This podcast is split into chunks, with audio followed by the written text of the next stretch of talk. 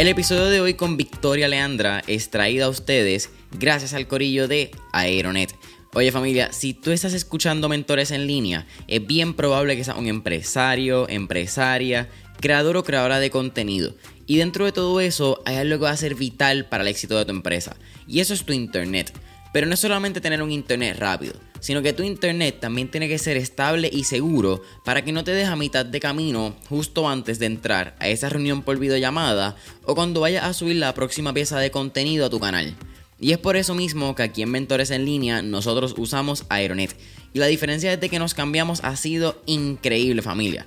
No solo porque tenemos un internet rápido, pero porque también tenemos un internet que es estable y seguro, que nos quita toda la presión de encima cuando vamos a grabar un episodio remoto o cuando tenemos que subir este mismo episodio a las plataformas. Así que te pregunto, ¿qué tú estás esperando para cambiarte al mejor internet de Puerto Rico? Para más información sobre sus servicios y productos, puedes entrar ya a aeronetpr.com para que veas la variedad de soluciones que proveen tanto para tu empresa, pequeño o mediano negocio o tu hogar. No olvides aeronetpr.com. It must hurt ver a alguien que está al lado tuyo sore. O sea, que les está yendo brutal y tú por no hacer el trabajo, tú por no esforzarte al mismo nivel, te quedaste atrás. Porque you were in the same spot. Tú tenías las mismas posibilidades. Solo que él le metió más duro que tú.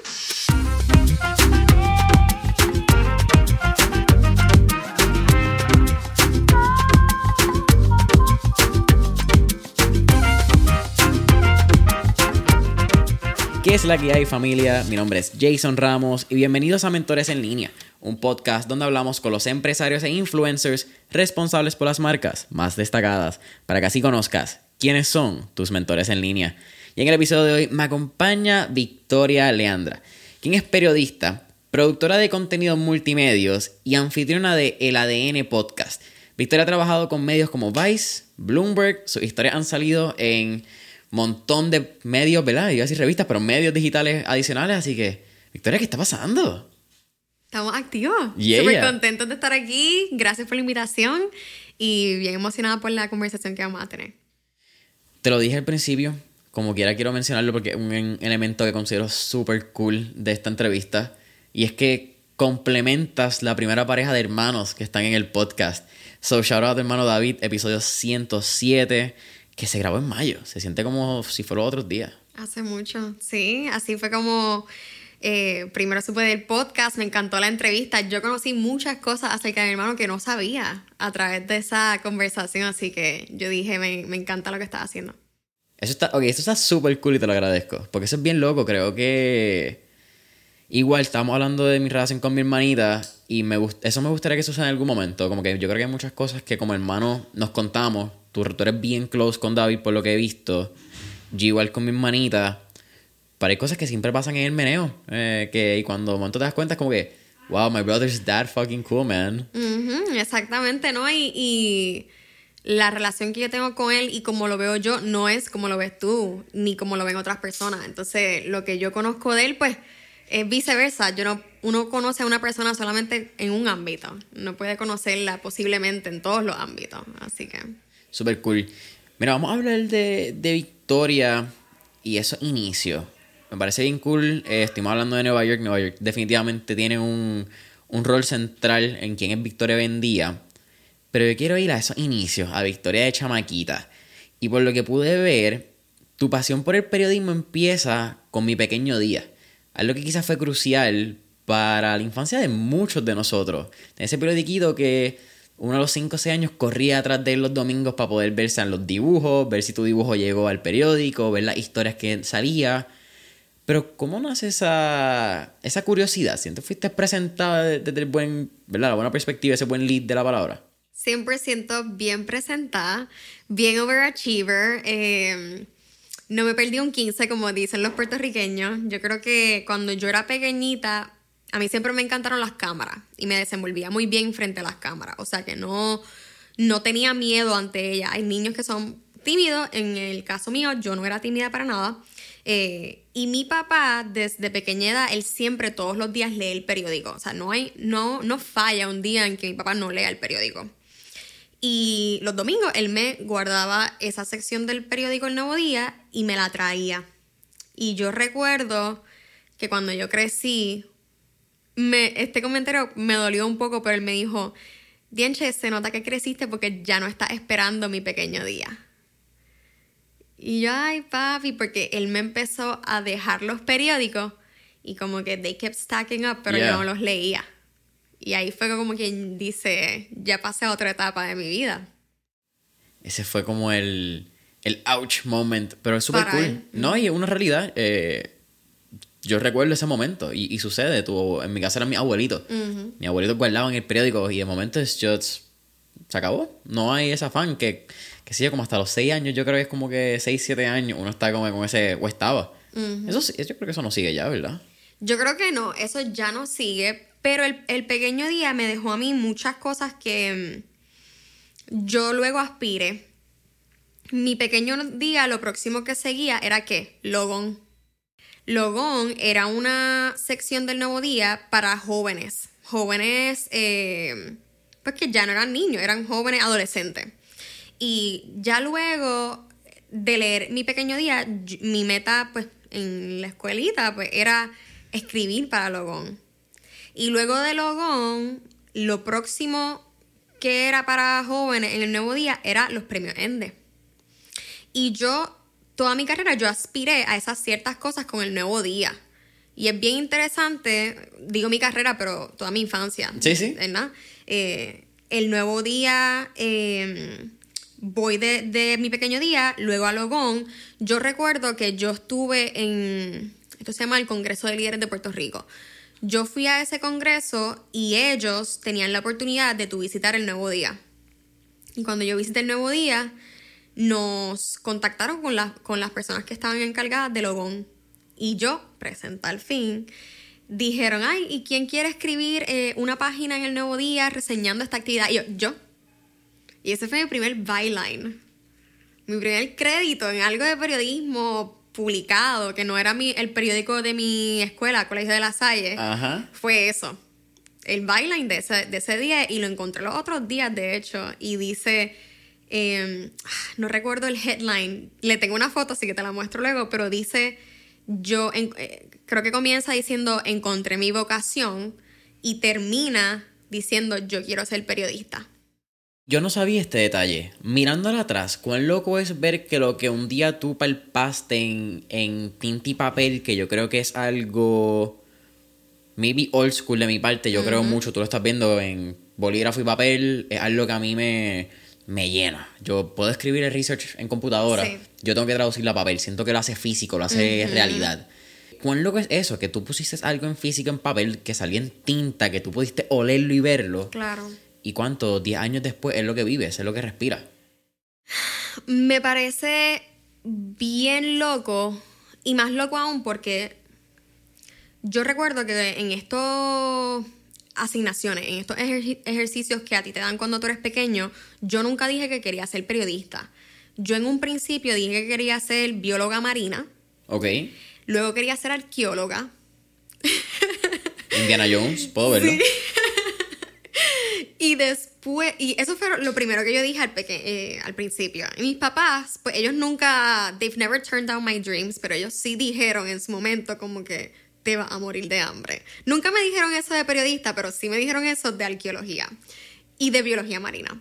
Eh, entonces, ya cuando estoy en high school, vuelve la pregunta. Obviamente porque ya después te va, te va, tienes que empezar a aplicar a la universidad, etc. Y ahí sí yo dije, ya yo tenía un camino más establecido y yo dije voy a ser periodista pero las opciones que habían en ese momento, en ese momento los medios en Puerto Rico se veían muy distintos a lo que se ven hoy en día. Y las únicas dos opciones para mí era Sagrado o la UPR de Río Piedra, o al menos lo, que en mi mente estaba en ese momento. Y quedarme en Puerto Rico, Telemundo, Univisión, Guapa. Eso era, esas cinco opciones era lo único que se veía factible para mí.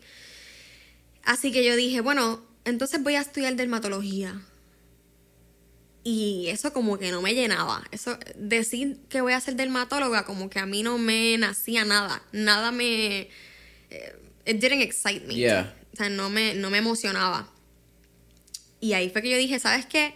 Yo voy a irme por lo que realmente me emociona, que es periodismo, pero voy a buscar una opción que me emocione igualmente.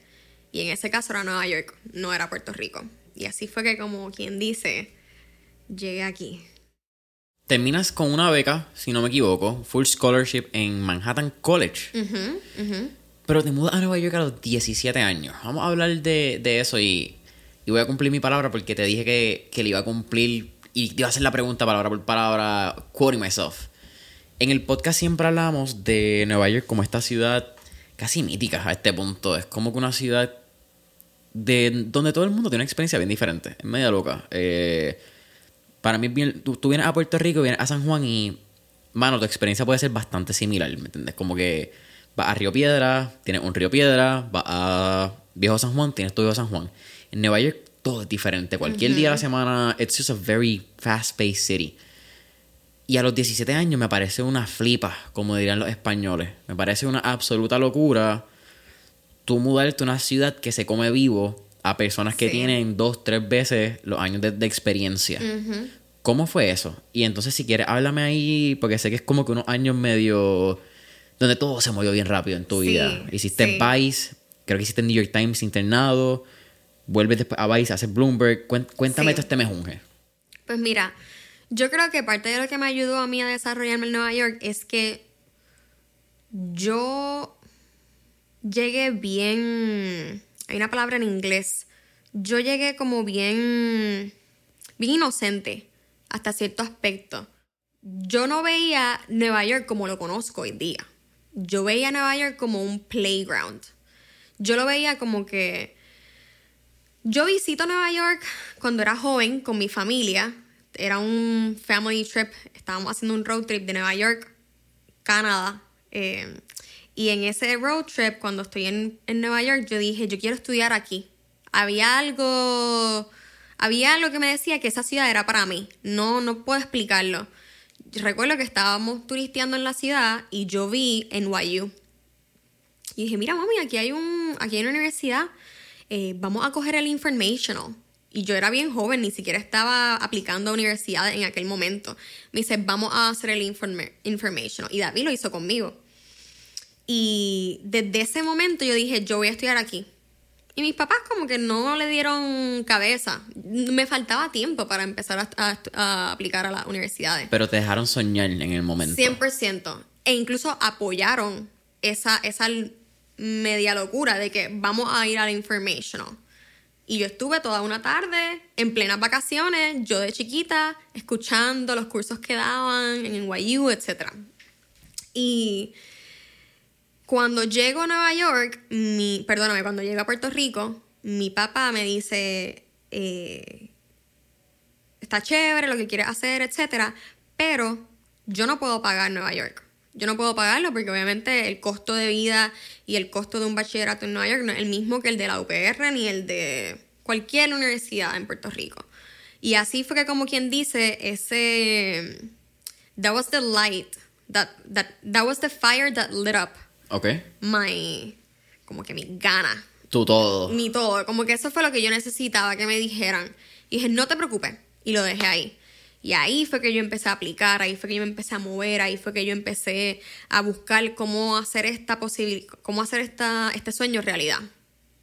Moving forward, cuando yo llegué a Nueva York, yo ni siquiera había visitado la, la universidad. Cuando yo me voy a mudar, yo había, I had committed to the university sin haberla visto, sin haber visitado la universidad. Porque yo solamente quería estar en Nueva York. Olvídate la universidad. Yo simplemente quería estar ahí. Ya estoy en el playground. Ya estás aquí, claro. Ya estás en, en la meca de los medios.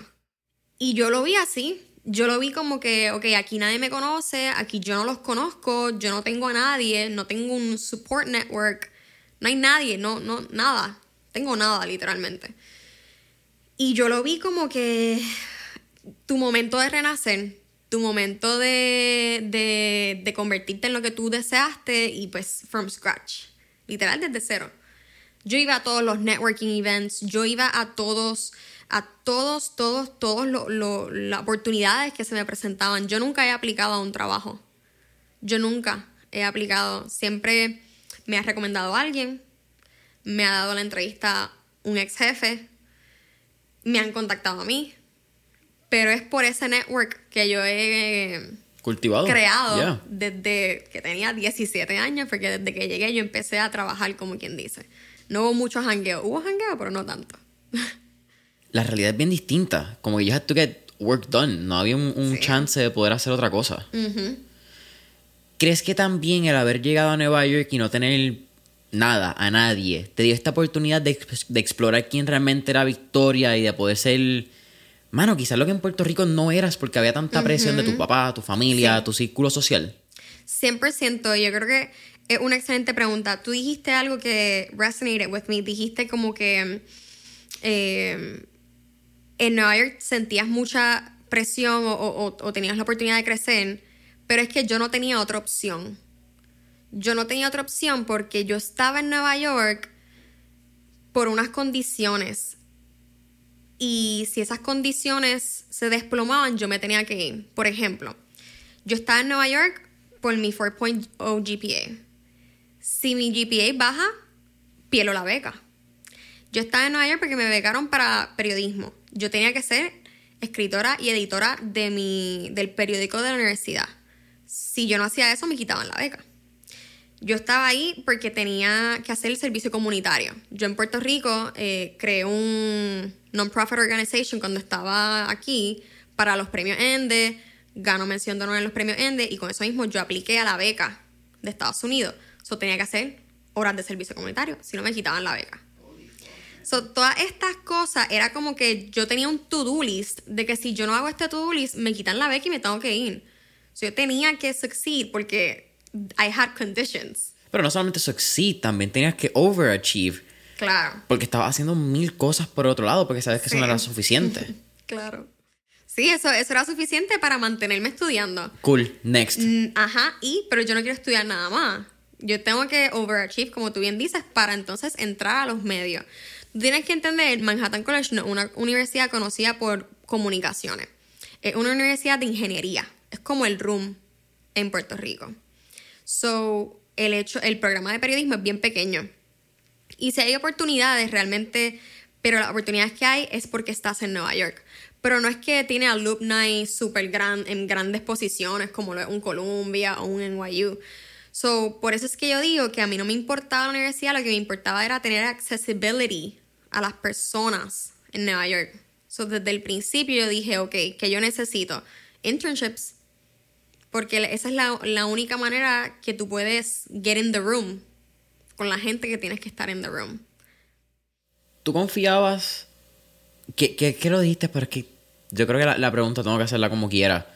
Tienes 17 años, eras súper joven, entrando a una ciudad donde no conocías a nadie, estabas literalmente apostando a ti misma. ¿Tú alguna vez dudaste de, de esa victoria y, y quizás de la misma curiosidad y de la misma. El mismo presentamiento? Porque yo creo que al fin y al cabo. La gente quizás dice, tú eres un presentado y de chiquito en Puerto Rico tienen el dicho que es que los niños hablan cuando las gallinas mean. una- como es un dicho así medio raro, yo no me acuerdo cuál es palabra por palabra. Puerto Rico es un dicho. It's a weird thing, man. Pero, y es de todo Latinoamérica, eso es lo que me he dado cuenta. Como latinos somos, qué sé yo, las metáforas, las símiles, aparentemente Nos todos lo entendemos. Sí, mano. Pero, eh, curiosidad y ser presentado, yo creo que son dos elementos vitales para el éxito de cualquier persona en los medios, incluso en la vida. Yo creo que tienes que ser presentado y tienes que ser curioso. Pero uno no siempre confía en esa curiosidad y en ese presentamiento. ¿Cómo fueron esos años de... Bueno, eh, hasta los otros días realmente, porque creo que Nueva York sigue siendo igual cuando entras a cuando te vas. Sigue siendo Sí. un super uncertain piece of... Place. Yeah. Ujú. Yo creo que incluso estaba hablando con esto, con, eh, estaba hablando de esto con alguien cercano hace poco y le estaba diciendo que I sometimes miss that old version of myself porque yo era tan... Hay una palabra que no la recuerdo, ¿Inglés o español? es en inglés. Yo era tan naif. Inocente. Pero, pero es distinto que inocente. Naif es como que no le ves lo malo o no ves... No era tonta, tonta no fui, pero era naif. Como que yo creía tanto en mí que there, there was... Nueva York. it got nothing on me. ¿Entiendes? Ya después, obviamente, tú vas, te vas dando cantazos. Y, es, y, y esos cantazos te quitan un poquito de eso. Pero yo creo que siempre a mí me gusta remind myself de, de cuán lejos he llegado o, o cuán lejos. Eh, I'm pretty sure that the 17 year old me would be proud of where I am today. Y eso es lo que yo siempre quiero acordarme a mí misma, quiero recordarme. Pero sí pienso que en su momento no sentí, no sentí para nada ese. No sentí ese miedo lo siento ahora más de grande. Pues ¿por qué? Porque la vida te da más cantazos y te das cuenta más de la realidad. Y de cuán inestable puede ser. Claro, pero ya de pequeña yo no veía esto, no, no veías la realidad, veías el sueño y, lo veías como algo bien, bien chulo. Yo lo veía como un reto, más bien era un reto. Yo, tú muy bien lo dijiste antes, eh, siempre he sido bien apegada a mi familia, siempre, dentro de todo, es como que Puerto Rico era como una burbuja. Eh, yo hacía lo que era Puerto Rico es tan pequeño que siento que si tú te sales de la línea te juzgan mucho. Así 100%. yo, hacía what was correct. yeah. What was correct. ¿Para qué? Pues para ser correcta. Pero en Nueva York, you don't have anyone seeing you. O sea, tú haces lo que tengas que hacer y tú te mueves a donde te tengas que mover y vas a donde te tengas que eh, ir. Hay gente que me dice, de ancha, y tú, Manhattan College es en el Bronx. Norte. Es en Riverdale. Es la parte más afluyente del Bronx, pero es still in the Bronx. Y yo iba del Bronx, cruzaba Manhattan y luego iba a Brooklyn tres días a la semana, a las que 7 de la mañana, para llegar a tiempo a mi internship. Y después regresaba y cuando regresaba no veía la luz del día. O sea, en el invierno, cuando yo estaba en este internship en Vice, yo veía noche y noche. Temprano por la mañana y a las 5 o 6 de la tarde ya está de noche. Ya está de noche. Entonces, cuando mis papás fueron a visitar el mundial, ellos me dicen, Nienchito, ¿tú haces esto sola? Y yo, sí, papi. Como que, ajá. No, ¿qué tú esperabas? ¿Que, iba, ¿Que, iba, a haber carro? Eh, ahí tú ves la burbuja en la que yo estaba en, Puerto Rico y ves la realidad de lo que tú tienes que pasar en Nueva York, porque en Nueva York las cosas no se te dan de la noche a la mañana. Tienes que grind and hustle. Y eso era el hustle todo el día. Todo el día, todos los días. Oye familia, les hago una pregunta. Recientemente han estado buscando una compañía con una cultura de crecimiento y desarrollo. Si es así, tienes que llamar ya a JC Automation. JC Automation es una firma de ingeniería puertorriqueña que cuenta con más de 24 años de experiencia en la industria farmacéutica, biotecnología, dispositivos médicos entre otros. Y el compromiso de JCA es añadir valor brindando servicios en procesos de automatización, validaciones y tecnología de la información. Pero el clave al éxito para JCA siempre han sido sus asociados, ofreciendo un entorno de desarrollo donde brindan un servicio de calidad a sus clientes. Así que te pregunto, ¿eres tú el próximo asociado de JCA? Visita la página web www.jcapr.com para que puedas conocer las oportunidades de empleo que tienen disponibles en estos momentos. Nuevamente, visita la página web www.jcapr.com. Mano, Nueva York también es una ciudad. la sesión anterior que salga este, este podcast, eh, yo hablé de la excelencia. Y aunque tú haces una pregunta de la excelencia ya al final del episodio, yo creo que Nueva York es una ciudad que te requiere tú por lo menos, no es que tienes que, que siempre ser excelente, ¿verdad? Buscar, pero tienes que buscar la excelencia, porque si tú no buscas la excelencia, alguien más, como dijimos ahorita, alguien más va a tener esa excelencia y va a tener tu puesto. Claro. Y esto no es solamente para el trabajo corporativo. Esto puede ser para el señor que está vendiendo hot dog en la esquina. Un día o un gyro, que puede ser más común en Nueva York tu Jairo un día no fue el Jairo que pensaban porque fallaste, hay un Jairo al lado tuyo que te lo va a coger. Exactamente. De aquí esto no funciona, aquí es como en Puerto Rico, que, ah, pues está bien, voy a darle un segundo chance a ver. En, en Nueva York no hay segundo chance. The ruthless. one fucking shot, guys, como que... Ruthless. Don't mess it up. Es sencillo. Literal. Yo, cuando yo estaba en Vice, eh, todo el mundo alrededor de ti they're like Emmy Award winning journalists, eh, son los más duros en, en, en, en film, eh, los que break news, o sea, el, el, calibre, no estoy diciendo que Puerto Rico no tenga ese calibre, I wanna, I wanna be very clear about that, pero el calibre de las personas que yo me de las que estaban, el calibre de los profesionales de los que yo estaba rodeada cuando yo fui a Vice, cuando yo estaba trabajando en Vice, era como que, wow, este se ganó un Emmy, wow, este lo nominaron para tanto, wow, este consiguió hablar con esta persona en la guerrilla de Venezuela, wow, entonces era como que, tú tienes que meter mano porque si no estás como que atrás, o, o, o, en un lugar donde hay tanta gente talentosa, te pierdes, no eres nadie. You're otro más del montón. Eres otro más, entonces Nueva York, o por lo menos mi experiencia en esta compañía, te obliga a tú estar joseando, te obliga a tú moverte porque los otros se están moviendo. Y si tú no lo estás haciendo, te va a quedar atrás. Y yo creo que no hay peor cosa que tú ver a alguien que estaba. No es que no hay peor cosa, pero it, it must hurt ver a alguien que estaba al lado tuyo sore sea, que les está yendo brutal y tú por no hacer el trabajo, tú por no esforzarte al mismo nivel, te quedaste atrás. Porque you were in the same spot, tú tenías las mismas posibilidades, solo que él le metió más duro que tú. Y te quedaste atrás. So, yo no quería estar en esa posición. Nunca he querido estar en esa posición.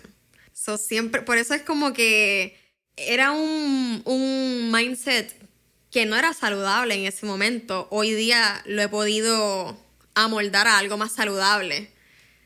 Pero es ese, ese como... Es un winning mindset. es dar la milla extra, es buscar excelencia, es no ser fucking mediocre.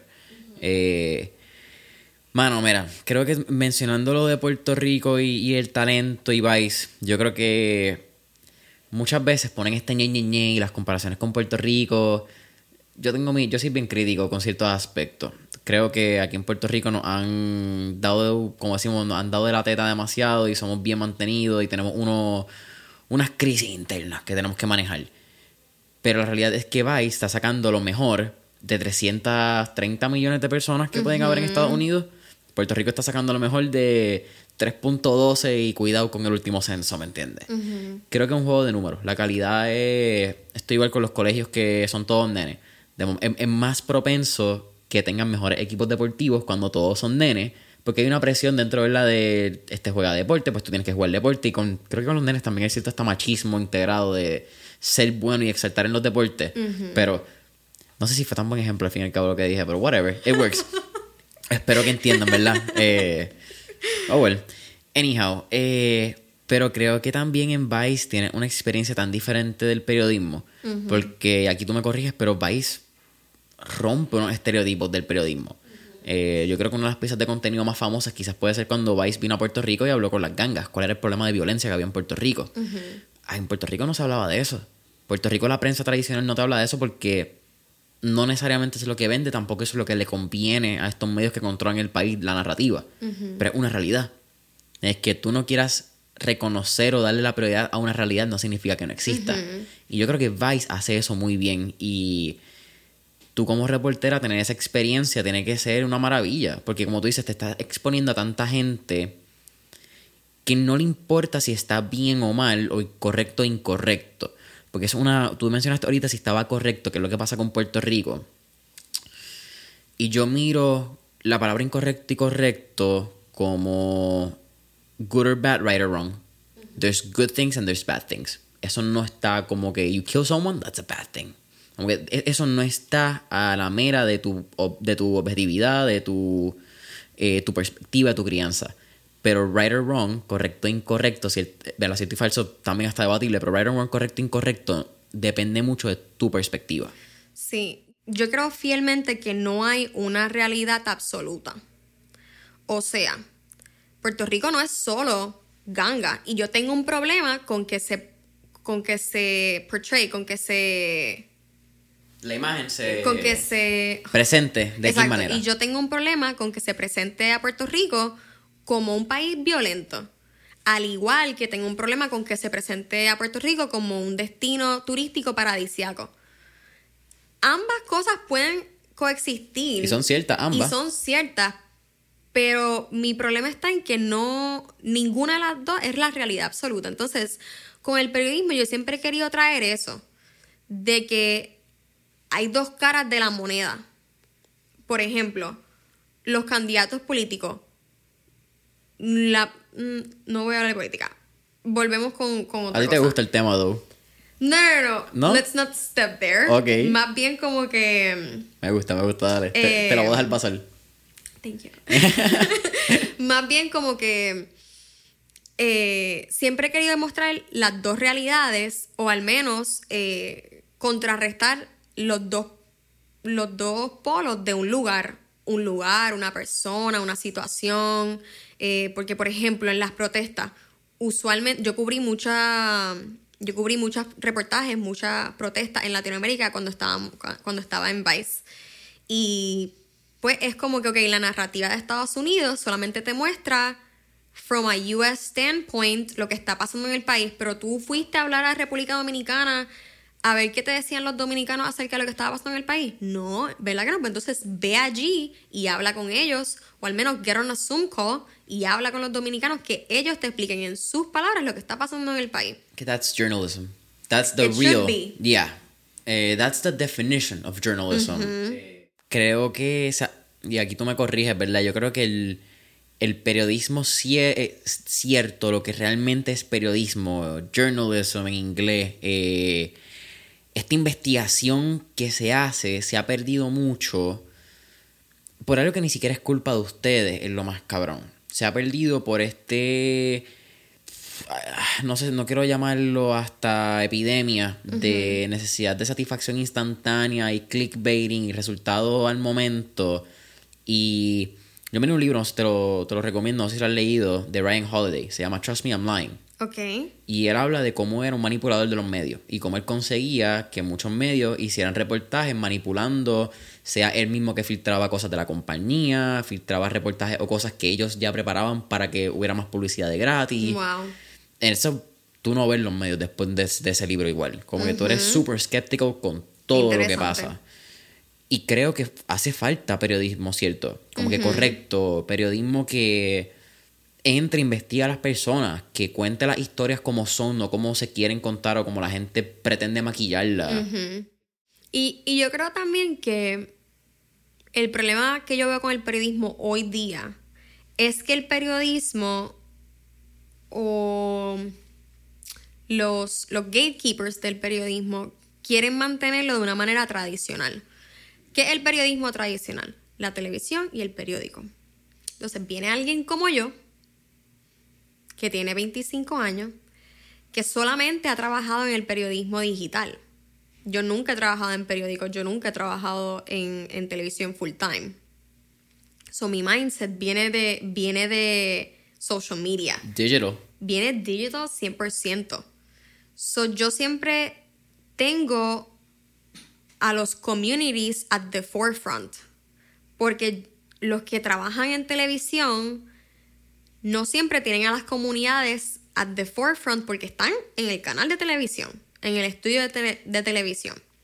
Igual que en el periódico. Están aquí, aquí, aquí, aquí, aquí, aquí, aquí, pero no necesariamente están, no están aquí. Y, y el mundo se mueve tan rápido que tú miras dos minutos abajo que estás escribiendo y pasó otra cosa. Yep. Entonces yo siempre estoy pensando y rethinking cómo yo puedo hacer periodismo que no es tradicional, que quizás otros no consideran periodismo, o, o otros, digo otros, eh, las grandes compañías, mini New York Times, que hasta cierto punto a veces es súper tradicional, CNN, que se quedan en lo mismo. ¿Cómo yo hago un periodismo accesible que reaches the audience where they are? No que tengan que ver, venir a mi canal a verlo, sino que les llegue a través de redes sociales. So, yo, yo creo que mi aportación al periodismo no necesariamente es, es del todo periodismo cierto, como tú lo llamas, periodismo investigativo. Es más periodismo accesible con un formato nuevo, que es periodismo. Yo me eduqué como periodista, soy periodista, pero no soy la periodista tradicional que ve en la, en la televisión o que ve en, en el byline del periódico. Creo que acabas de mencionar una palabra muy interesante y es la accesibilidad. Y si... que tengo muchas preguntas y también quiero, que- quiero ir a, a una pregunta de- del periodismo que la tenía y, y me parece todavía súper interesante. Pero muchas de las noticias tan necesariamente no son escritas considerando ese punto de vista de accesibilidad. De eso, el- hay un problema de educación a nivel global, punto. Esto no es ni nacional, no voy a tocar ni Puerto Rico ni Estados Unidos. Porque creo que es bien fácil cuando uno está en un lugar ver todo lo malo de ese lugar porque es lo malo que tú vives en el momento. Hasta que tú no estás en otro país y vives otras realidades, pues de momento dices, coño, estamos mal, pero no estamos tan Pero no jodidos. tan mal. Exactamente. Eh, y esta es mi opinión con Puerto Rico. Tenemos serios problemas. Nuestros problemas con todo eso son bastante seriamente básicos en comparación con otros países de Latinoamérica. No estoy diciendo que no hay un grave problema de eso, pero dentro de la perspectiva global tenemos problemas bastante básicos como, como isla, mi opinión. Eh, yo, la energía. La energía es un, un problema bastante básico dentro de cuando estamos ah, viendo que en Puerto Rico la mayoría de las personas tienen acceso a agua potable. En el mundo creo que no llega ni un 5% de la gente que tiene agua potable de, de grifos, de que tú te ensuciaste algo, naturalmente nosotros pensamos, vamos a la mano y abrimos. E- Claro. Eso no es algo normal en países tan cercanos como República Dominicana. 30 minutos a Punta Cana en un avión. Eso creo que es bien cool poder tratar de tener un enfoque de llevar las noticias a estas comunidades que necesariamente no llegan, donde no se lo explican de una manera, donde Claro. quizás buscan estas palabras rebuscadas de, de na- de naturaleza, ¿verdad? Periodística, porque... Ahí eh, está, diste el clavo. Yo siempre he querido lograr un periodismo en arroz con habichuela. Porque hay veces que los periodistas escriben para otros periodistas, no escriben para el público. Entonces tú dices, pero tú le estás hablando a quién porque eso no te lo entiende, ni tú mismo te entiendes lo que, lo que dijiste. Tienes que estar en Google, en Google traduciendo diccionario. No se supone que tú estés sirviendo a una comunidad. Pues entonces vas a hablarle en los términos. Y no significa que vas a, dumb yourself down. No significa que vas a hablar restregado. Mira, wow, no. Sino que hablar de una manera y con unos términos que sean accesibles. Ese es uno. Tengo muchos problemas con el periodismo tradicional, como puedes ver, pero ese es uno de ellos. Es- esas palabras rebuscadas, ese vocabulario rebuscado, pues siento que se están hablando ellos mismos Claro. no están hablando con, con la comunidad. Y dos, es que dijiste algo, no quiero que se me vaya. eh, hablaste de que Puerto Rico no está. Voy a decir algo y después voy a decir otra cosa. Yo hice un, un- Hubo hace poco en Puerto Rico, se estaba yendo la luz bien seguido. Ya. Bien seguido, bien seguido. O sea, tres horas hoy, mañana una hora, hoy y venía el día próximo. Y yo me puse en mi Instagram, hice un reel. Algo cortito, short and sweet. Como para la audiencia de Estados Unidos, diciendo, mira, esto está pasando en Puerto Rico. Lo publiqué y no pensé en más nada. Se fue viral. Todo el mundo, todo el mundo, todo el mundo fuera de Puerto Rico estaba compartiendo eso. La mayoría gente de la diáspora. This is happening in Puerto Rico. Just so you're aware. Eh, look what's going on in Puerto Rico. Todo esto. Entonces ahí tú te, tú piensas, ¿qué hizo esa pieza de contenido mejor o más exitosa que la que hace el Nuevo Día? Escrita que la publican en Facebook. Entonces ahí tú dices, bueno, que yo lo dije en un minuto. Que usé palabras bastante simples, básicas. Enseñaste una cara. Enseñé una cara, una cara que, que, que ahí entramos a otro tema, que es que la gente sigue a la gente. Yeah. Ya la gente no quiere seguir a medios. Yeah, we're, we're buying people. We're not buying brands. Exacto. Entonces, eh, diste, eh, mencionaste otra cosa, que es que pues Puerto Rico no está tan mal en comparación a otros, a otros países. Y con ese video yo me di cuenta de algo. Y es que no se puede medir, medir con la misma vara. En el sentido de que mi realidad, yo no puedo, yo no puedo comparar mi realidad con la tuya. Porque dentro de todo, es como quitarle peso al sufrimiento de otra persona, ¿sabes? Que yo tenga luz en Puerto Rico, que yo no tenga luz en Puerto Rico no es ni, ni, ni mejor ni peor que eh, una guerra civil en, en Colombia, las guerras civiles que han habido en Colombia, que, que, que las dos cosas son horribles, las dos cosas son mal. Yeah. Pero que a veces con esto de las redes uno compara realidades con realidades. Y eso también está mal porque uno dice, no le quiero quitar sufrimiento a nadie. Hay veces que en los, en los videos me ponen, ay, pero en, en Venezuela no hay comida. Y yo, pero No estamos hablando de Venezuela. Claro. Yo no estoy comparando Venezuela con Puerto Rico. Yo estoy hablando de mi realidad. Ya. Y la realidad de la persona que tiene en Venezuela, si miramos a ver y somos objetivos, ¿verdad? En el tema, siguen siendo al mismo nivel de, de problema. Porque tú, y esto también pasa un poco con la salud mental que yo le he dicho en el podcast. Eh, mano, incluso hasta con, quizás podemos hablar de eso, yo, yo pasé un proceso de, de rebajar bien intenso, le he pasado varias veces en mi vida, donde rebajo 50, 60, 70 libras. Wow. Y la gente no entiende cuando tú tienes un problema de obesidad. Pero el obeso tampoco entiende cuando alguien tiene un problema de ser flaco, que tiene unos complejos igual de grandes. Y siempre miramos el gordo, pero realmente sí, sí, es verdad, es diferente cuando hablamos de, de cosas que tú no Físico. controlas. Pero en este caso físico sigue siendo lo mismo porque ambos problemas, aunque extremadamente diferentes, siguen teniendo la misma cantidad de preocupación en las 6 pulgadas de oreja a oreja que es la mente del ser humano. Y creo que en, es como lo, la necesidad con, con el dinero. Quizás para mí un peso, porque tengo mil, no son nada y no me preocupa. Pero si tú tienes cinco y tienes Claro. que dar uno, te va a preocupar. Un- sigue siendo el mismo peso, pero la preocupación va a cambiar y, y todo va a ser depende de la posición donde tú estés en el momento. So it's kind of a weird thing porque las redes sociales nos han puesto a mirar, y esto es un quote. Tú usas, by the way, también yo creo el 5 Minute Journal. Sí, Porque, estoy fallando en eso. ok. Es Pero que- sí. Ok, lo- Bringing it back for 2022. ok, porque lo escuché, dijiste, estabas describiendo tu journal y yo, wait a minute, I know Sí. that one, I know it. Estoy Y, fallando en eso. eh, Five Minute Journal, les dejo el enlace abajo, eh, es súper cool, yo creo que es una de las herramientas que más a mí me ha ayudado en el 2021. Y ese yo creo que fue el quote de ayer. Eh, tengo que buscarlo, después te lo envío porque lo hice a alguien. Pero el problema de las redes sociales es que estamos comparando nuestro behind the scenes con el highlight reel de las personas. Y eso Mm. Yes. sucede hasta en los, en los países. Eso es todo el tiempo, todo el tiempo, todo el tiempo, claro. Eh, Claro. Esta búsqueda. Mira, tengo, una tengo varias preguntas. Tengo preguntas también de, del contenido en las redes sociales porque ya yo te conocí con un montón de followers. Quiero conocer lo que era antes y cómo, cómo fue este crecimiento. Pero hablaste, para ir más, como que cerrar más o menos este periodo de journalism. Y, y hablando de journalism, ah, para mí una de las personas que me dan mucha intriga y admiro de manera muy rara es Hunter. Thompson. eh, quien es el que escribe Rum Diary. Era, he was a journalist. Pero terminó siendo casi escritor de, de vida. Y él es el propulsor de este movimiento donde las narrativas del journalism se cuentan desde el punto de vista del ojo de la persona que está viviendo, que es lo que tú estás hablando. Él es el propulsor de... Eso tiene un nombre y no me... Eh, Gonzo, Gonzo Journalism. Pues él es el precursor de ese movimiento.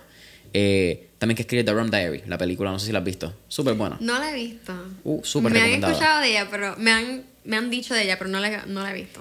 Johnny Depp de alcohólico y drogadicto. Queda cabrón. Súper buen y personaje. yo creo que filmaron algo en Puerto Su- Rico. toda la película. ¿Verdad que sí? Porque Hunter. Thompson estuvo en el San Juan Star. Yes, ahí y está. entonces, esa vivencia que le ocurre, pues él la pasa a esta, a esta novela. Ok, Eh, nice. Todo, todo. Es bien loco. Hablan de culebra, hablan de vieques, bombardeo. Oh, Una pregunta, una película que súper real. No, es Nice. really good.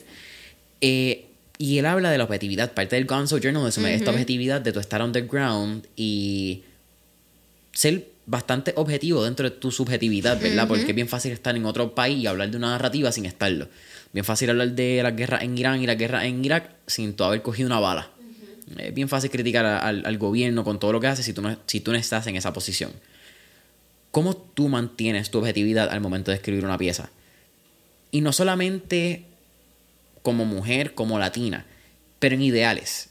Porque tú Sí. tienes unos ideales bien construidos, donde lo estábamos hablando, ¿me entiendes? Tienes, ya tú eres una mujer hecha y derecha, que tú crees en unos valores y unos principios bien fuertes, y a veces esos valores y principios, pues, tienen que coger un lado para tú poder escribir una pieza objetiva. Sí. Es bien interesante porque esto es algo que se está hablando hoy día y es que ningún periodista puede ser objetivo. Es como una falacia. Porque si tú te pones a pensar,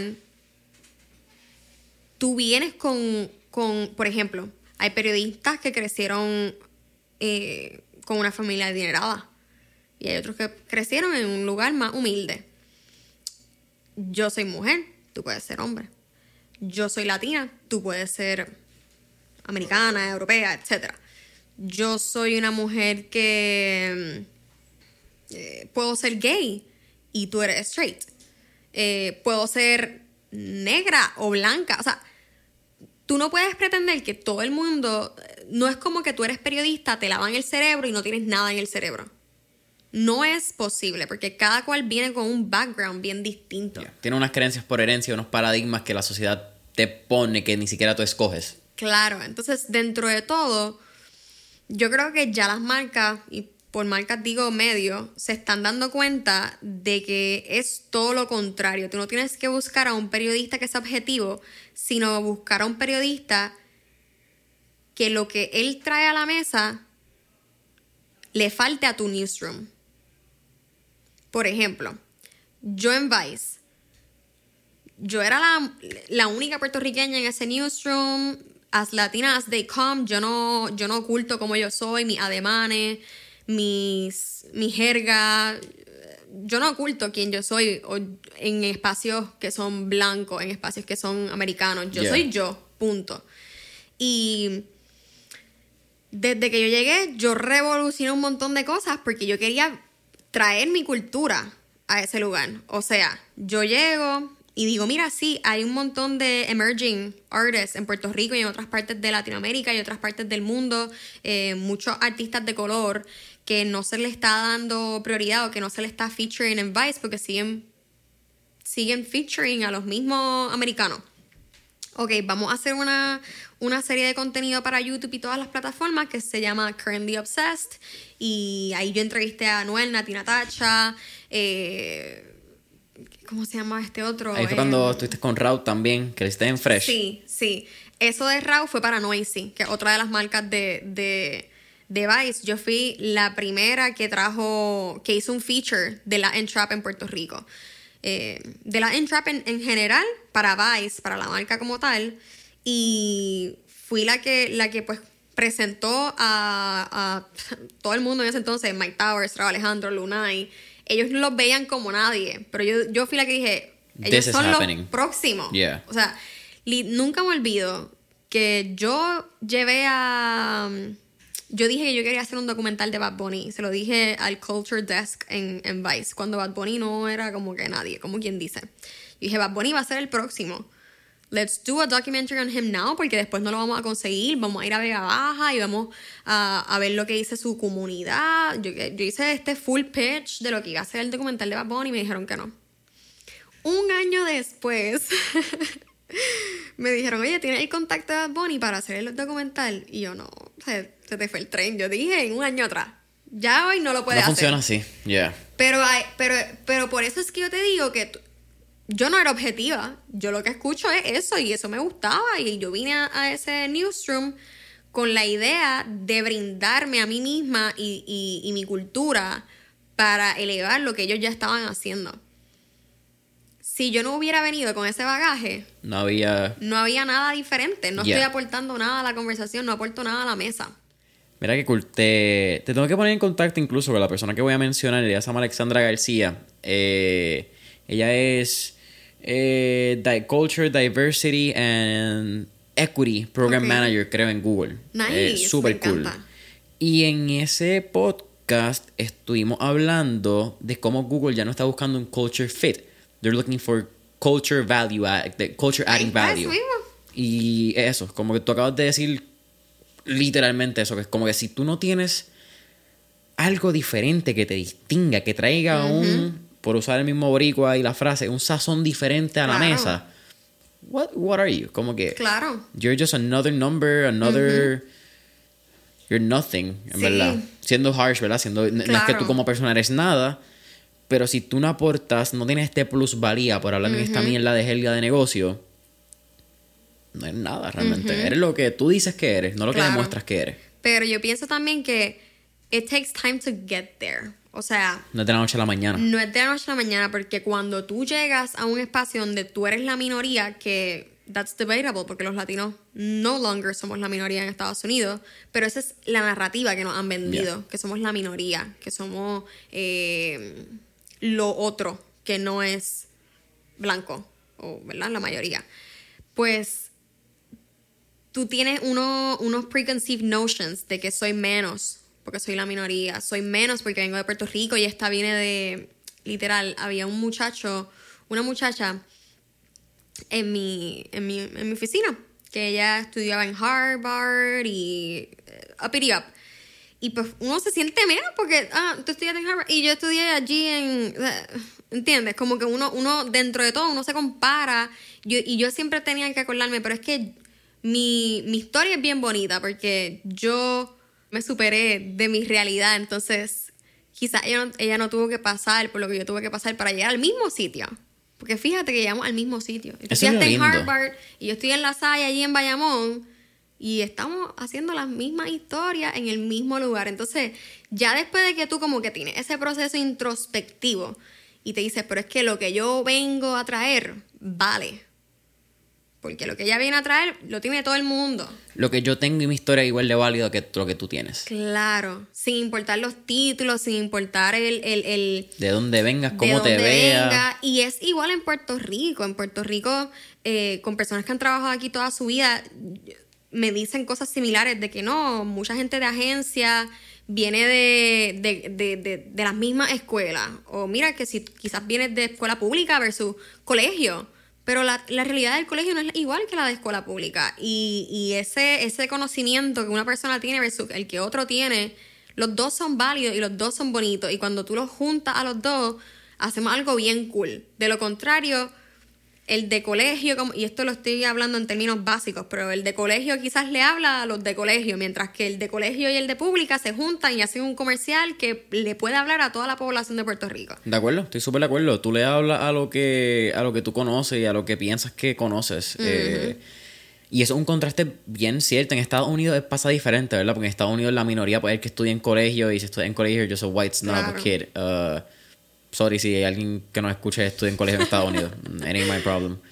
Pero aquí es una realidad. Y aquí las universidades es un clash bien fuerte donde yo conozco de personas que lo ha roto emocionalmente, psicológicamente, moralmente, como queramos llamarlo, el hecho de que se tuvo que enfrentar a gente de colegio en la universidad y Wow. que e- e- era, una, era como una doble vara, no te voy a mentir, porque cuando la partían o la pasaban carón era como que, papi, en la escuela pública partió el de colegio. Pero entonces cuando salían mal y el de colegio salía mejor era, papi, es que yo tengo desventaja, ¿me entiendes? Yo no vengo de colegio. Y es cierto, ambas son posiciones, pero you gotta choose your battles, man. Como que va a usarlo a tu favor o va a usarlo en contra, o siempre va a ser una excusa para el resultado. Y eso es bien difícil, porque tampoco uno no puede decir que donde uno venga y las, limitu- las limitaciones que tenga y los procesos que haya pasado no son suficientes, ¿verdad? Para que sean excusas. Eso no lo estamos diciendo y no, son, es que no sean válidas. Pero mientras las excusas dicten tus resultados o dicten lo que tú haces, por más buenas, por más válidas, por más ciertas que sean, siguen siendo excusas. Tú estás o no estás en la práctica de baloncesto. Tú estás y usé baloncesto contando con tu hermano. Funny. Eh, shout out, ¿verdad, David? Creo que pff, ah, sabes que estás en la, en la conversación, aunque no estás aquí. Eh, eso es loco. Como que la- tú puedes tener todas las excusas del mundo. Pero si tú dijiste que tu compromiso está y que te ibas a hacer esto, y esto fue lo que tú dijiste que tú querías hacer, you gotta put the work in, and you gotta be there. So es, es difícil.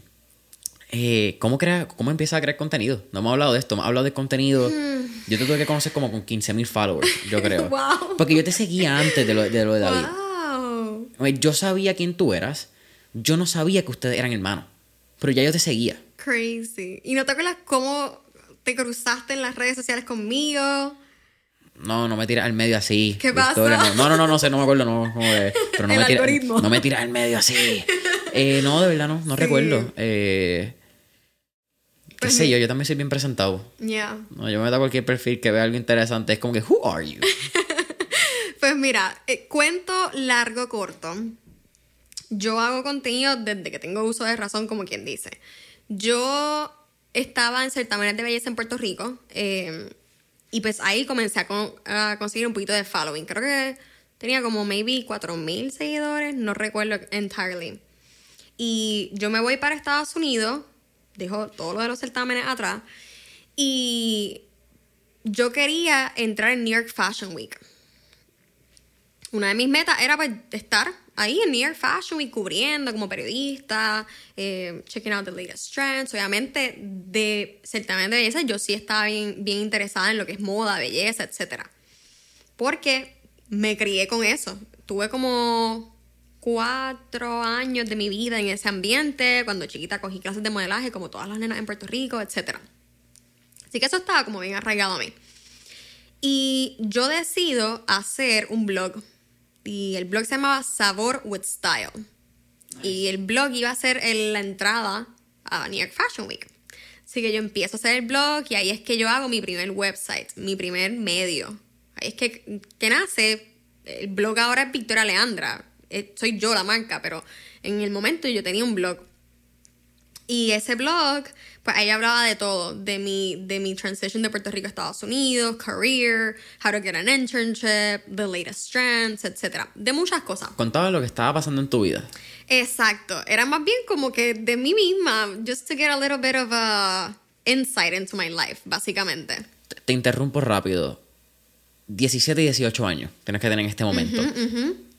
¿Cómo nace esta seguridad de tú decir, sabes que a la gente le importa lo que yo estoy haciendo en mi vida? Porque eso no es fácil. Sí. Ni hasta ni a los 30 ni a los 40, como Sí. que. Yo creo, esa pregunta nadie me la había hecho. Yo creo que, no sé si era seguridad, pero los certámenes de belleza me dieron cierta validación. Porque, por ejemplo, yo fui la primera que gané un certamen de belleza. Y luego todas las niñas me empezaron a seguir y me escribían por Facebook, porque para ese entonces no era Instagram, me escribían por Facebook. Y ahí es lo que hablamos un poquito antes de la entrevista, de que esas chicas querían que yo les enseñara cómo yo logré la corona. Y ahí es que yo hago estos talleres, pues, que yo cobro para que las chicas aprendan de mí cómo es que yo poso, cómo es que yo hago las entrevistas, cómo es que yo camino. O sea, pasarela, entrevista y fotografía. Entonces, yo tenía cierta validación de los, de los certámenes, porque cuando tú tienes un certamen, cuando tú haces un certamen de belleza, ponle que hay como 30 chicas participando y hay eh, el Centro de Bellas Artes de Guaynabo estaba lleno de todas las familias y amistades de esas 30 chicas. Y yo era la reina de la noche. Entonces yo era la que estaba frente al... Yo era la host del evento, yo era la que bailaba al principio, yo era la que al final cerraba la pasarela. O sea, yo sentía en su momento que yo era como un public figure Claro. dentro, de mi, dentro de mi burbuja. Ajá. Entonces, ahí es que todos estos certámenes, luego yo participo en otro certamen, lo gano, lo mismo. Eh, luego participo en un certamen internacional, lo gano, lo mismo. Soy la representante de Puerto Rico, que luego se convierte en la reina internacional. So, eh, yo sentía que era un public figure que ahora de momento se fue de, de los certámenes. Entonces, what is Victoria gonna do? Well, I'm gonna focus on my career. So, ahí fue que co- como que nació eso del blog. Y recuerdo que el blog también nace porque cuando yo llego a Nueva York, yo me doy cuenta que todo el mundo tiene más experiencia que yo. Entonces, la única experiencia que yo tengo viniendo de Puerto Rico, el periódico Avance, que era el periódico de mi escuela en Bayamón, de La Salle, y el, el un artículo que había publicado en el Nuevo Día. Y obviamente sí, estaba en, en- era presidenta de mi clase, estaba, había ido en- al Congreso, hice el non-profit, pero todo esto, como quiera, yo, yo sentía, era suficiente para Puerto Rico, pero yo sentía que no era suficiente para compararme con los de Nueva York. Que los de Nueva York no, los, los internacionales de todo el mundo que aplican a Nueva York. Que estaba, son 330 Claro. millones de norteamericanos. Exacto. Y los, de- y los Internacionales. y los internacionales que también aplican. Exacto. Entonces yo dije, bueno, pues voy a hacer un blog. Y en el blog yo era la que hacía todo. Yo era la que eh, escribía, editaba, tomaba las fotos, las editaba, las publicaba, hacía el contenido. Yo, yo era el editor in chief slash everything. Literal, yo era todo de esta marca. Y eso yo lo añadí en mi resumen. En mi resumen decía founder, founder and editor in chief de Sour with Style. Editor in Chief, qué grande. de Sour es- with ese es Style. el título. So, if you're gonna put It something, is. it's Editor It in is. Chief. Como Entonces, pues nada, el punto fue que yo fui a mi primera entrevista de Vice con mi resumen que tenía el periódico Avance. la nota en el nuevo día. Sour with Style, Yeah. este Proyecto Impacto, que así se llamaba el non-profit. Pues, tenía lo que yo tenía en ese momento, que pues no era nada, again, en comparación, o yo sentía que no era nada en comparación. Claro. Pero ese Sour with Style que les mostró a los de a los de Vice, porque los que me estaban entrevistando era para un internship de social media. El internship era con, con el equipo de Growth, que pues así se le llama al equipo de redes sociales. Nice. les mostraba a ellos que yo era una persona responsable, que era una persona capaz, que lo hacía sola, independiente. Yo no, no era- Proactiva. yo estaba haciendo todo esto yo. Yeah. Y era una persona que claramente sabía manejar las redes, eh, mis redes, no era que estaba manejando redes de ninguna marca. Así que eh, fue como, por eso yo dije hace poco en mi Instagram story que a veces cuando tú no tienes la experiencia, tú creas la experiencia. Boom. Pues yo no tenía la experiencia de trabajar en un medio, así que yo creé mi medio. Y era una cosa pequeña en el momento. Pero eso fue lo que le probó a los de Vice y al, y al otro internship que tuve, que, que a la vez tenía dos internships, uno con Vice y uno con New York One, que es un canal de noticias de Estados Unidos, de Nueva York. Yo ese verano tuve dos internships. Dos días aquí y tres días acá. Yoix. Ya. Fue todo un verano haciendo dos internships a la vez. Pero eso, así fue, lo hice, lo hice con, con, con la idea de que esa iba a ser mi experiencia. Eso era lo que yo iba a brindar, eso era lo que yo iba a traer a la mesa. Porque era bien distinto. Yo venía así, yo acabo de llegar de Puerto Rico, ¿y qué hace? Nada, aquí estudiando en la universidad. Que, pasa sí, mucho. Que pasa mucho, pero No hacen te nada. van a pasar el Ya. rolo, como quien dice, porque es que no, no puedes llegar con eso. Soy yo bien confident, mira, yo tengo Sour Wit Style, soy, estoy en el periódico de mi universidad y era como el entertainment editor, algo así. Estoy aquí, allá. Entonces tú le enseñas como que el 360 de quién tú eres. Y esa era como que la estrategia en ese momento. ¿Cómo fuimos de sabor in style? Sour with with- style, Sabor sí. with, with style. a hoy en día fundaré el ADN Podcast. ¿De dónde sale? Eh, las entrevistas están súper cool, disponibles en Spotify, Apple Podcast, Yes. donde escuches cualquier formato de audio, ¿verdad? Durísimo. exacto, Instagram también. Eh, ah, exacto, en Instagram. El ADN Podcast también. Eso es importante. Follow, subscribe. Yes. Eh, ese comentario, review, cinco estrellitas. Eh, ¿Cómo llegas? Cuéntame. Pues mira, yo te comenté hace poco que tenía una serie de contenido en Vice con los artistas eh, Currently Obsessed. Y siempre yo recibía pitches de los publicistas. Como que, mira, entrevista a mi artista acá, acá, acá, acá. Y cuando la pandemia llega, pues ya no hay eh, serie. eh, porque en ese momento no queríamos hacer la serie si no era en el estudio. Así que no queríamos como que comprometer la calidad. Claro. Así que cerramos, como quien dice, el concepto, le pusimos on- lo pusimos on hold hasta que reabrieran el estudio de Vice. Pero los publicistas seguían pidiendo prensa porque la música seguía saliendo. Claro. Entonces, eh, eh, yo recuerdo que a mí siempre me ha encantado entrevistar. Yo creo que yo tengo, yo lo considero un don llegar a, llegar como a, al core de lo que es una persona. No todo el mundo puede hacer eso y no todo el mundo llega como que a la esencia de una persona. Porque tú puedes preguntar cosas y se quedan surface level.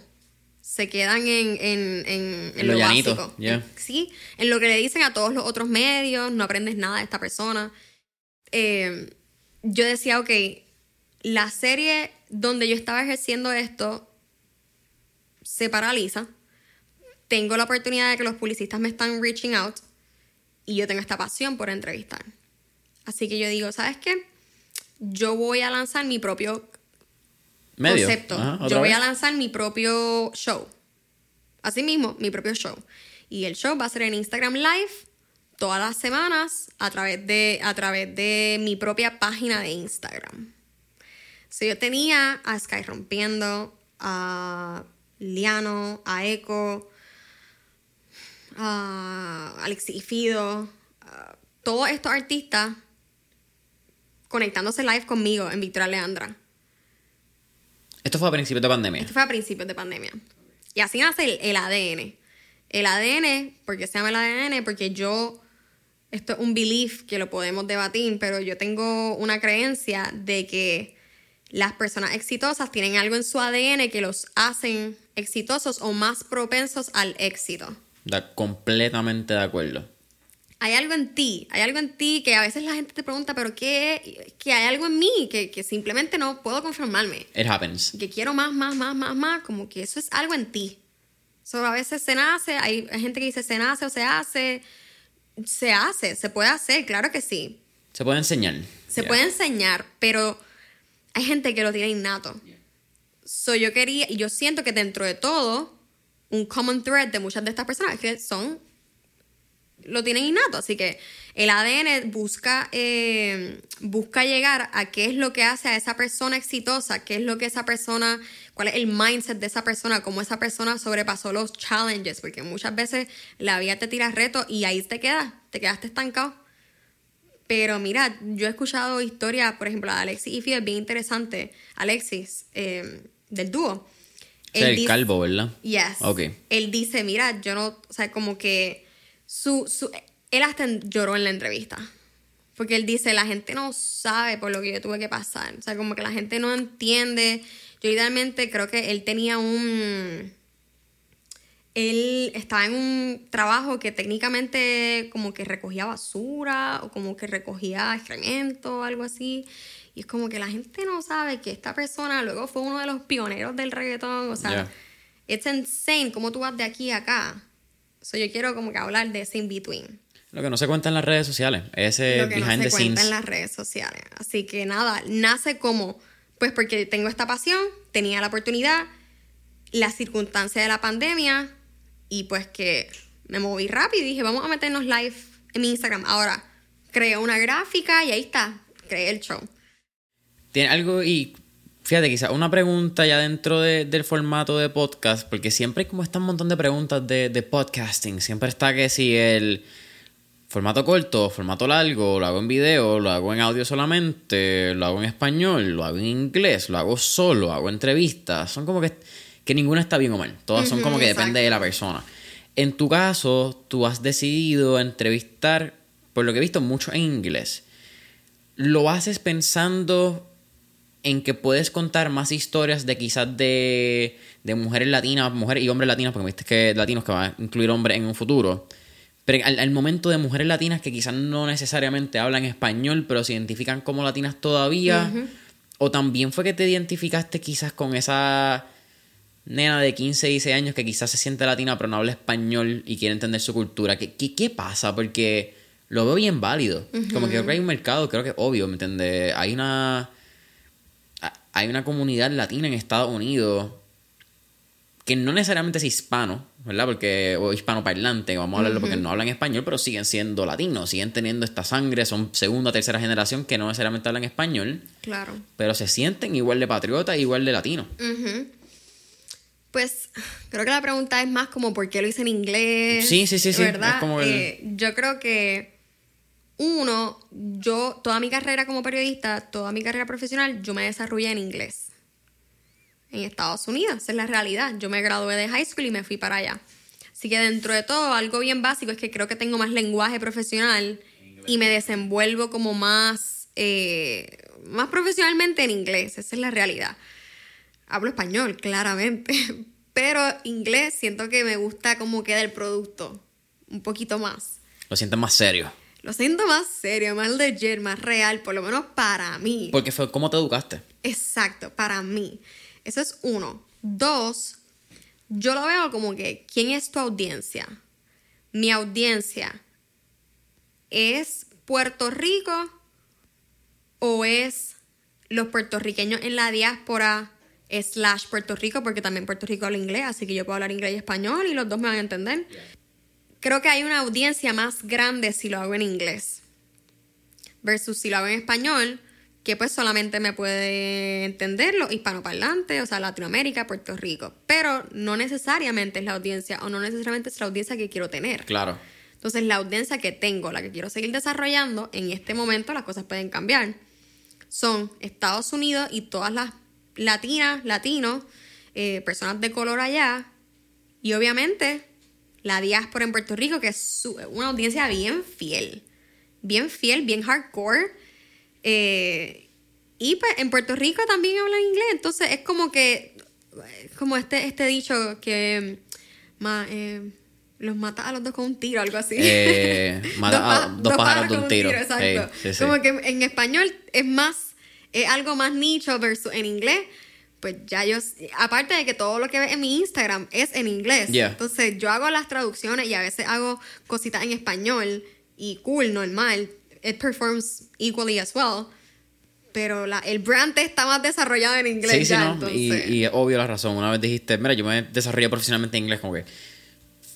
That was a dumb question. Como que. y, y en verdad le digo. No, pero igual, lo, gente se pregunta, claro, porque es como que, pero tú no eres de Bayamón. Y sí, pero, pero estuve siete años de mi vida allá y toda mi carrera profesional ha sido allá.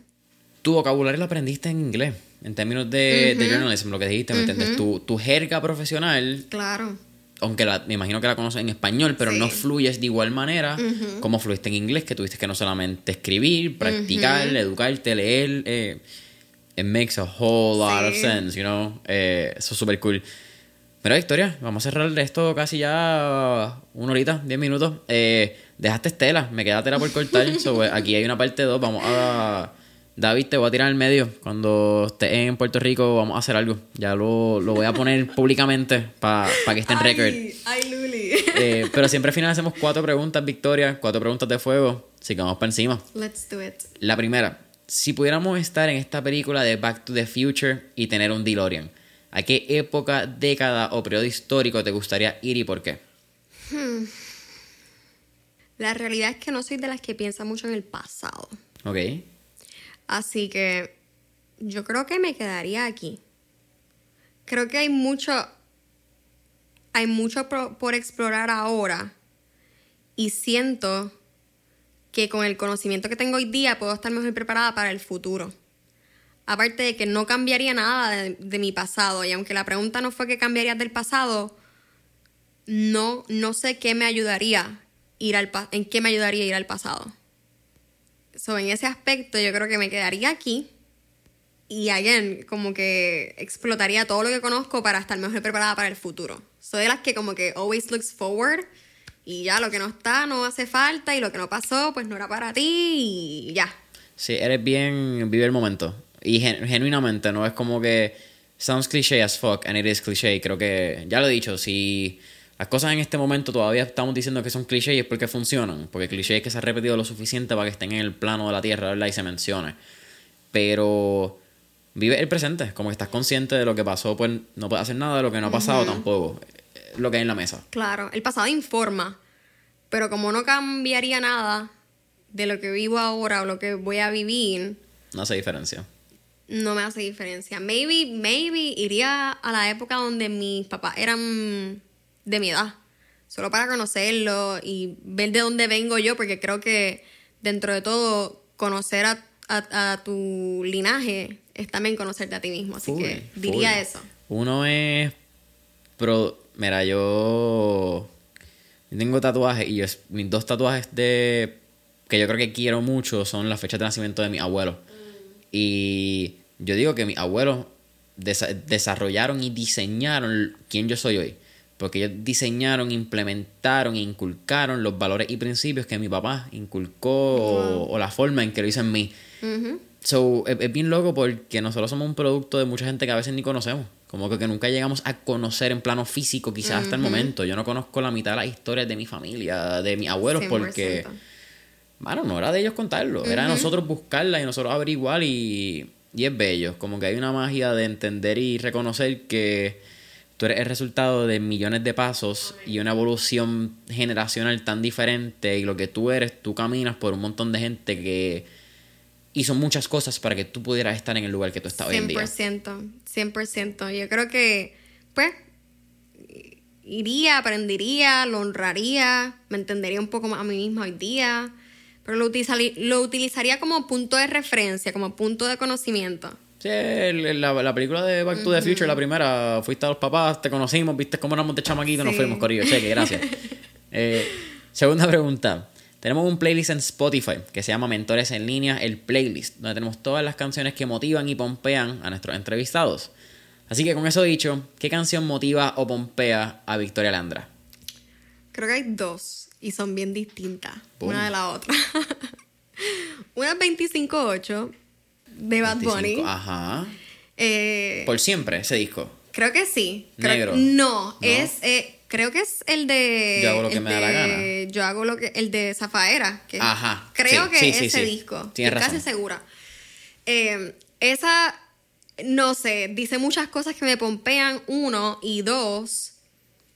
yo utilicé esa canción, o la tenía en mi, en mi playlist, la tengo en mi playlist, que se llama Maratonista, porque yo quiero correr un maratón completo. Hizo un medio maratón, Yes, no lo ha dicho, no lo yes, hablamos, pero una caballota. Sí, en septiembre hice un medio maratón, en febrero voy a correr el medio también de Miami. Y ella. Yes, y ese, ese, esa, esa canción como que me acuerdo del playlist y me acuerdo de esa canción. Es como que me pompeaba cuando estaba ahí entrenando. Entonces esa canción es una. Y la otra es Ella, de Bebé. Esa canción eh, es como bien empodera, eh, empodera mucho a la mujer y me encanta lo que dice, una letra bien bonita. Y, o sea, como que te di ahí una para los chicos, igual yo también no, la, la música no tiene género. Pero te di ahí una para los chicos y otra para las mujeres. Eh, pero la de ella es bien linda. Y son dos feelings completamente distintos. Pero. ¿Motivan igual? Motivan igual. Y como que esa de ella, tú. Yo la pongo a veces en. en en mi computadora y como que la canto mirándome al espejo. Está brutal la canción, es bien Sa- linda. Sale empowered. Yes, todo el tiempo. Tercera pregunta. ¿Qué tres libros le recomendarías a nuestra audiencia? Um, diría Once I Was You de María Hinojosa. Ella también es periodista, una de las periodistas más importantes latinas en Estados Unidos. Me encantó el libro, me di mu- mucho en la historia de ella, porque es un memoir, me gustó mucho. El otro te diría que es Untamed de Glennon Doyle. Hay dos cosas que me gustan del libro. Uno, que como que nunca es muy tarde para tú hacer lo que realmente quieres hacer en la vida. Y, y dos, que we can do hard things. Ella dice eso mucho. We can do hard things. Como que, ¿cuál es el show? Podemos hacer cosas difíciles. Y es algo tan simple como que, yes, we can do hard things. Pero es como un reminder de que, ay, me tengo que levantar temprano para correr. Yeah, we can do hard things. Ay, tengo que enviar este cold email a alguien que no me con- conoce. Yeah, we can, do, hard things. ¿Entiendes? Boom. Como que, just, just do it. Sencillo. Y el tercero, no sé si tengo un tercero from the top of my head. No sé si tengo un tercero. Maybe, maybe el primero que. Es un libro que no he terminado, pero que sí quiero terminarlo y como que lo tengo en prioridad para el 2022. Se llama I Will Teach You to Be Rich. Es bien simple, pero si eres una persona que quiere como que comenzar con sus finanzas y entender un poco más acerca del dinero y como llegar a financial freedom, pues ese libro es como con buen starter. Así que ese, ese libro hay for basic people that do not know mu- much about finances. Me encanta. Victoria, ¿cuál es tu última pregunta? ¿Cuál sería un último tip o recomendación que le daría a nuestra audiencia? Sería un self-reminder, a mí también, Boom, esos son los mejores. pero que no tengas miedo en verbalizar lo que quieres y en ir tras ello sin importar lo que la gente te diga o, más importante aún, sin importar lo que tú creas posible para ti mismo. Que simplemente confíes en el proceso y que confíes que tú estás destinado para grandes cosas. Yo creo que todos estamos destinados para grandes cosas y que esto es algo como que medio filosófico, pero yo pienso que todo el mundo tiene un propósito en la vida y que tu propósito ya está escrito, simplemente tú tienes que actuar y tomar los caminos correctos para llegar a ese propósito o llegar a esa grandeza, a ese éxito que tú estás destinado. Así que que no, que no te no te dejes llevar por tu potencial, porque el potencial solamente te lleva hasta cierto aspecto, lo otro es disciplina. Así que que seas bien disciplinado y que solamente utilices el potencial como referencia, pero que el potencial no lo es todo, que tienes que actuar para entonces lograr hacer lo que realmente estás destinado a hacer slash quieres lograr hacer. Es como el quote eh, de Estado, que en inglés es el Estados Unidos, pero que en inglés que dice Hustle beats talent when talent doesn't hustle. ¿Verdad? Sí, sí. Hustle beats. Sí, Or sí. when talent doesn't work hard, algo así. Sí, sí. Sí. Eh, Victoria, para mí ha sido un absoluto placer tenerte aquí en Mentores en línea. Cuéntanos, redes sociales, promoción ADN Podcast, que en el próximo, esto sale el mismo lunes, así Yeah. que tira sneak peek y cualquier promoción sin pena alguna, zumba. ¿Dónde te pueden Awesome. conseguir? Lo que sea. Perfecto, pues me puedes conseguir en Instagram como Victoria Leandra. Eh, el ADN Podcast lo puedes escuchar en Spotify, Apple Podcast y en todas tus plataformas eh, audiovisuales favoritas. También estoy en Twitter como Leandra Reports y en TikTok me puedes encontrar como Victoria Leandra. Eh, y escríbanme al DM si algo te inspiró de este, de este podcast, de este episodio. Me encanta conectar con personas.